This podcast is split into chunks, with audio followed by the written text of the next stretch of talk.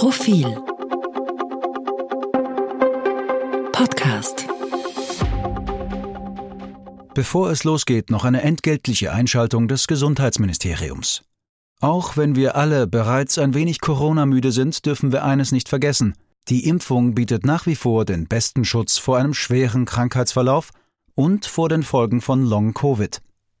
Nach Einschätzung von Expertinnen und Experten wird die gute Immunisierungslage jetzt im Herbst und Winter deutlich abnehmen. Daher lautet das Motto Impfen schützt. Impfen hilft. Impfen ist das beste Mittel, um mit dem Coronavirus langfristig zu leben und die Pandemie einzudämmen. Solltet ihr bereits Impfungen erhalten haben, bitte vergesst nicht auf die Auffrischungsimpfung. Informationen und Beratung rund ums Impfen bei eurer Ärztin oder eurem Arzt, in eurer Apotheke und auf gemeinsamgeimpft.at. Für ein gesundes Miteinander. Lassen wir uns impfen. Und jetzt zurück zur aktuellen Episode. Herzlich willkommen beim Mittwoch-Podcast des Profil. Liebe Zuhörerinnen, liebe Zuhörer, das ist der Innenpolitik-Podcast und ich spreche Darum wie so oft oder wie fast immer mit Eva Linsinger, der stellvertretenden Chefredakteurin und Leiterin des Innenpolitikressorts. Hallo Eva. Hallo Christian, hallo liebe Zuhörerinnen und Zuhörer. Und ich bin der Christian Reiner, Herausgeber und Chefredakteur. Wir haben uns vorgenommen, heute einerseits über Streiks zu sprechen und wenn es die Zeit erlaubt, dann noch über Pensionen und Pensionssystem. Äh, bei Streiks äh, wissen Sie natürlich, liebe Zuhörer, liebe Zuhörer, warum wir darüber sprechen. Am Montag gab es den flächendeckenden Bahnstreik in dieser Größe, Vehemenz und überhaupt bei Streiks eine Seltenheit in Österreich. Die Streiks im Handel hingegen, die für Freitag und Samstag, sagen wir mal, avisiert waren, äh, werden nicht kommen, da man sich geeinigt hatte.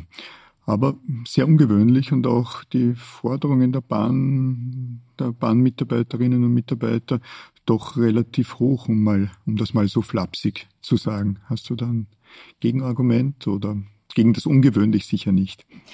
Ungewöhnlich ist einmal völlig auf der Hand. Äh, Österreich ist ein Land, in dem Streiks traditionell in Sekunden gemessen werden. Nur in so äh, wirklichen Paradiesen wie der Schweiz wird noch weniger gestreikt. Also allein dieser Warnstreik der Bahn und der Brauereien am Montag wird die Statistik schon ordentlich in die Höhe reißen. Und klar ist das ungewöhnlich. Und äh, es ist noch ungewöhnlicher, dass bei äh, Gehalts- und Kollektivvertragsverhandlungen gestreikt wird. Die letzten größeren Streiks waren ja wegen der Pensionsreform unter Türkis, äh, damals noch schwarz-blau. Äh, jetzt ist natürlich auch eine andere Situation. Die Inflation ist sehr hoch hoch. Die war im Oktober bei 11, jetzt im November bei 10 Prozent.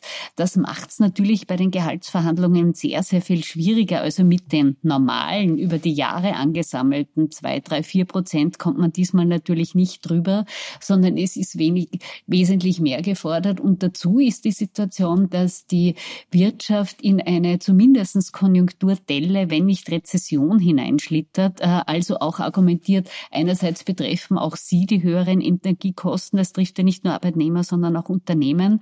Und zweitens ist die konjunkturelle Lage schwierig. Also das ist schon eine Gemengelage, wo man sagen kann, da ist es diesmal besonders schwierig, zu einer Einigung zu kommen.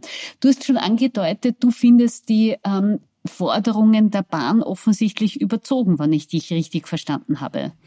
Ich fand es zumindest hoch und nicht unbedingt äh, die, die Forderungen hoch und das Angebot der Arbeitgeber auch relativ hoch. Wenn ich es richtig im Kopf habe, waren das so die zweithöchsten Forderungen oder das zweithöchste Angebot, das die Arbeitgeber gemacht, gemacht hatten. Und ich war überrascht von der von der emotionalen Vehemenz zwischen dem Arbeitgeber und dem Arbeitnehmer Innenvertreter in der Art und Weise, wie dieser Streik oder die dann nicht mehr die Streikdrohung auch quittiert wurde. Derzeit passiert nichts. Ich glaube, soweit ich weiß, gab es inzwischen keine, keine Verhandlungen mehr. Und ich war schlicht überrascht, dass das doch mehr als ein Theaterdonner war. Jetzt ich habe dann einen Newsletter, ich glaube am Montag oder am Dienstag, nein, für den Montag geschrieben, wo ich ein, wenig auf die Sondersituation der Bahn abseits oder unabhängig von dem Streik ähm, hingewiesen habe. Viele Österreicher und Österreicher haben den Eindruck, dass die, dass die Bundesbahnen ein gewinnträchtiges Unternehmen ist und ich hatte mir erlaubt, dort anzumerken, dass möglicherweise das größte Verdienst von Christian Kern, dem späteren Bundeskanzler, war.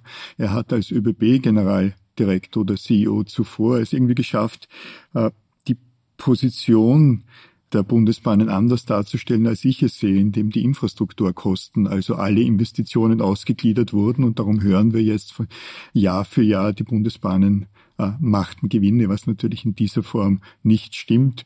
Und die ÖBB in dieser Form eigentlich kein Unternehmen sind. Das macht es umso schwieriger, äh, dann darüber zu sprechen, was denn angesichts der Situation der Bundesbahnen als solche, also dieses Sektors angemessen wäre, da dies kein Unternehmen ist. Äh, Schrägstrich, und ich kann, mir, kann nicht verhehlen, dass der ORF ein ähnliches Unternehmen ist, weil der ORF ja auch mit einer Basisfinanzierung in Form der Zwangsgebühren äh, startet. Aber das macht es für mich so schwer zu beurteilen, dass wenn, wenn man über die Bundesbahnen spricht oder über diesen Sektor der, des Schienenverkehrs, der dominiert ist von den Bundesbahnen, was äh, angemessen ist und angemessen wäre. Allerdings muss man sagen, wenn man sich Gehaltsverhandlungen insgesamt in Österreich anschaut, die richten sich selten nach dem Zustand des jeweiligen Sektors, sondern eher danach, wie äh, bei anderen Kollektivverträgen und damit in anderen Sektoren der Wirtschaft abgeschlossen wird und wurde. Also damit, dass die äh, Bahn jetzt nicht, äh, um es sehr salopp zu sagen, äh, Batzen Gewinne einfährt, damit hätte ich noch am wenigsten ein Problem.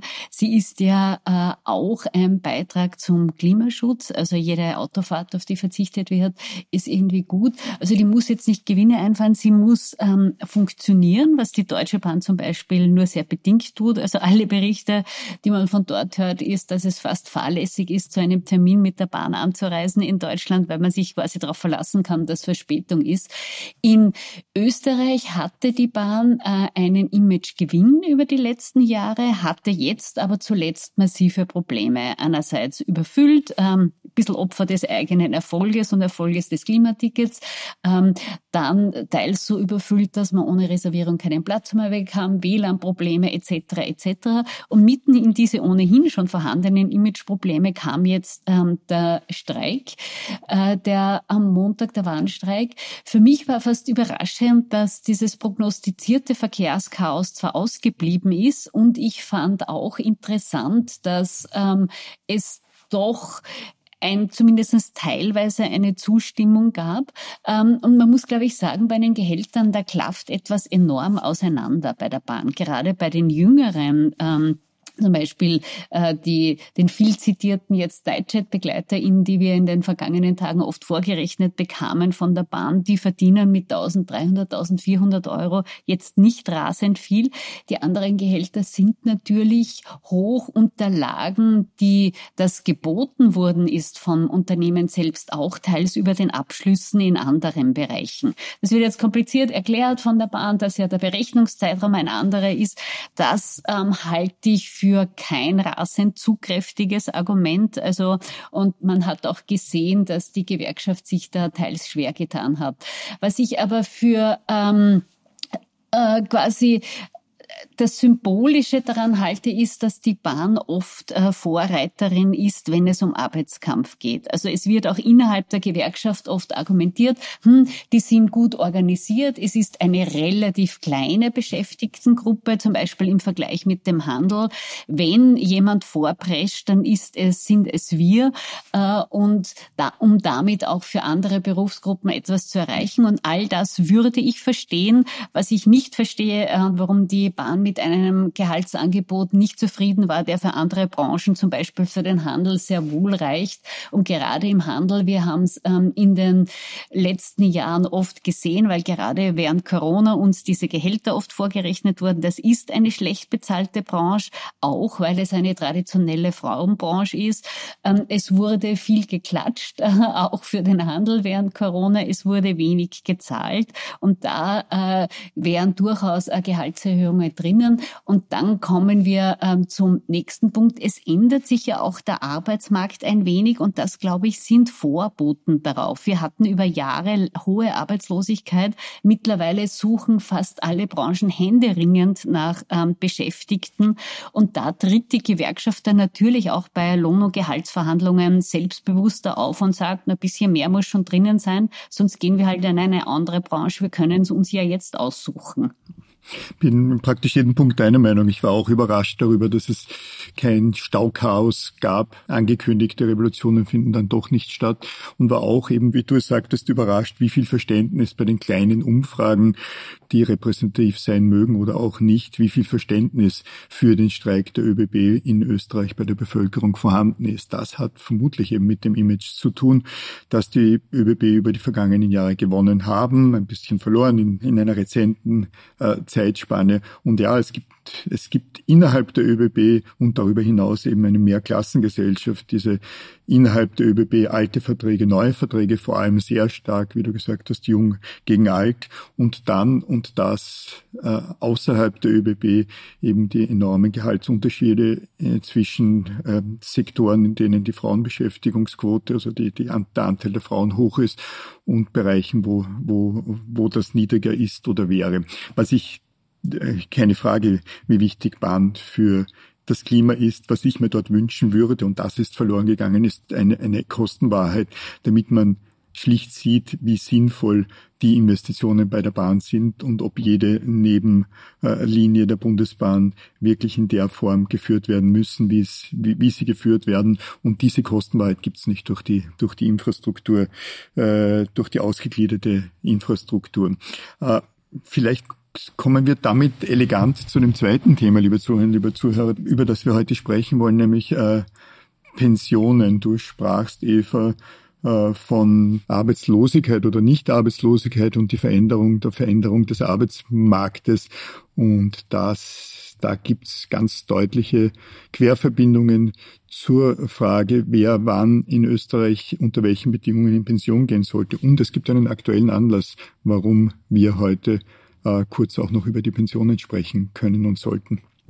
Ähm, das passt auch zum Thema, es wird ungemütlich, nämlich es wird ungemütlich für den Finanzminister. Er hat in seinem letzten Budget eine ähm, Kurve, die steil nach oben steigt, und zwar sind das die Pensionskosten. Es steigt einfach der Anteil der Pensionen am Budget. Heute tagt die Pensionssicherungskommission, die auch symbolisch nicht ganz unwichtig schon länger keinen Chef mehr hat, weil der frühere Chef ähm, Pöltner quasi aus Zorn, weil so wenig auf ihn gehört gehört wurde und sein Einmahnen von Reformen nie beherzigt wurde, das hingeschmissen hat und es gibt bis heute keinen ähm, Nachfolger oder keine Nachfolgerin.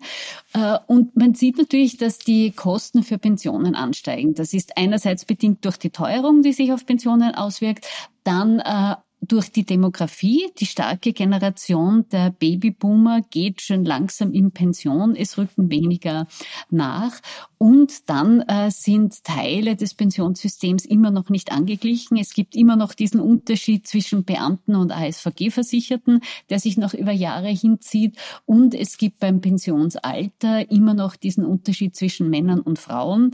Ähm, es gehen immer noch Frauen früher in Pension und all das führt dazu, dass die Kosten steigen, dass es diverse Warnungen gibt. Pensionsexperten wie äh, Marzal sagen, äh, man müsste nachschärfen, man müsste wieder mal sich über eine Pensionsreform drüber wagen. Das hat in der Tat schon sehr, sehr lange keine Regierung sich mehr getraut. Die letzte, die eine größere Pensionsreform gemacht hat, kleinere Drehungen gab's, war unter Bundeskanzler Wolfgang Schüssel und der ÖVP-FPÖ-Regierung.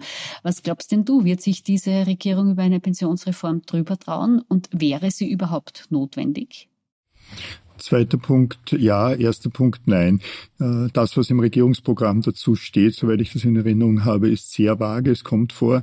Aber das, was wir vor 20 Jahren unter Wolfgang Schüssel gesehen und erlebt haben, wird jetzt unter diesen Bedingungen nicht passieren. Auch, denke ich, weil äh, das bei einer schwarz-blauen Regierung etwas leichter war, als es zwischen Schwarz und Grün äh, möglich, möglich wäre. Ich finde interessant, dass aus der Diskussion, wie sie vor 20 oder 25 Jahren geführt wurde, sich die, die Diskussion etwas geändert hat. Damals war die klassische Diskussion, wenn es um die Anhebung des Pensionsalters war, eine, nennen wir es linke Position, das würde zu höherer Arbeitslosigkeit führen, weil ja nur ein begrenztes Angebot von oder eine begrenzte Nachfrage nach Arbeitskräften in Österreich oder auch außerhalb Österreichs natürlich besteht und bestünde. Und die Gegenposition ist und war, äh, nein, äh, es ist kein begrenztes äh, Angebot und keine begrenzte Nachfrage, sondern mit mehr Arbeitskräften im Markt oder mit länger arbeitenden Menschen könnte auch die Produktivität, äh, könnte die, das Bruttoinlandsprodukt auch steigen. Zwei unterschiedliche Positionen. Die erste Position ist irgendwie verschwunden, also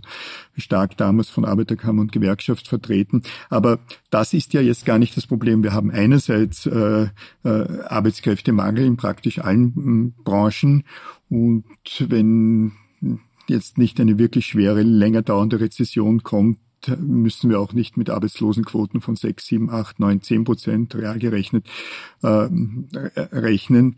Äh, die Frage ist, und wir hatten das ja zuvor mal besprochen, das Problem ist eher, dass durch die steile Gehaltskurve Unternehmer Unternehmen dazu tendieren, ältere Mitarbeiterinnen und Mitarbeiter äh, frühzeitig in Pension zu schicken, soweit das unter den, soweit das möglich ist, Kündigungen.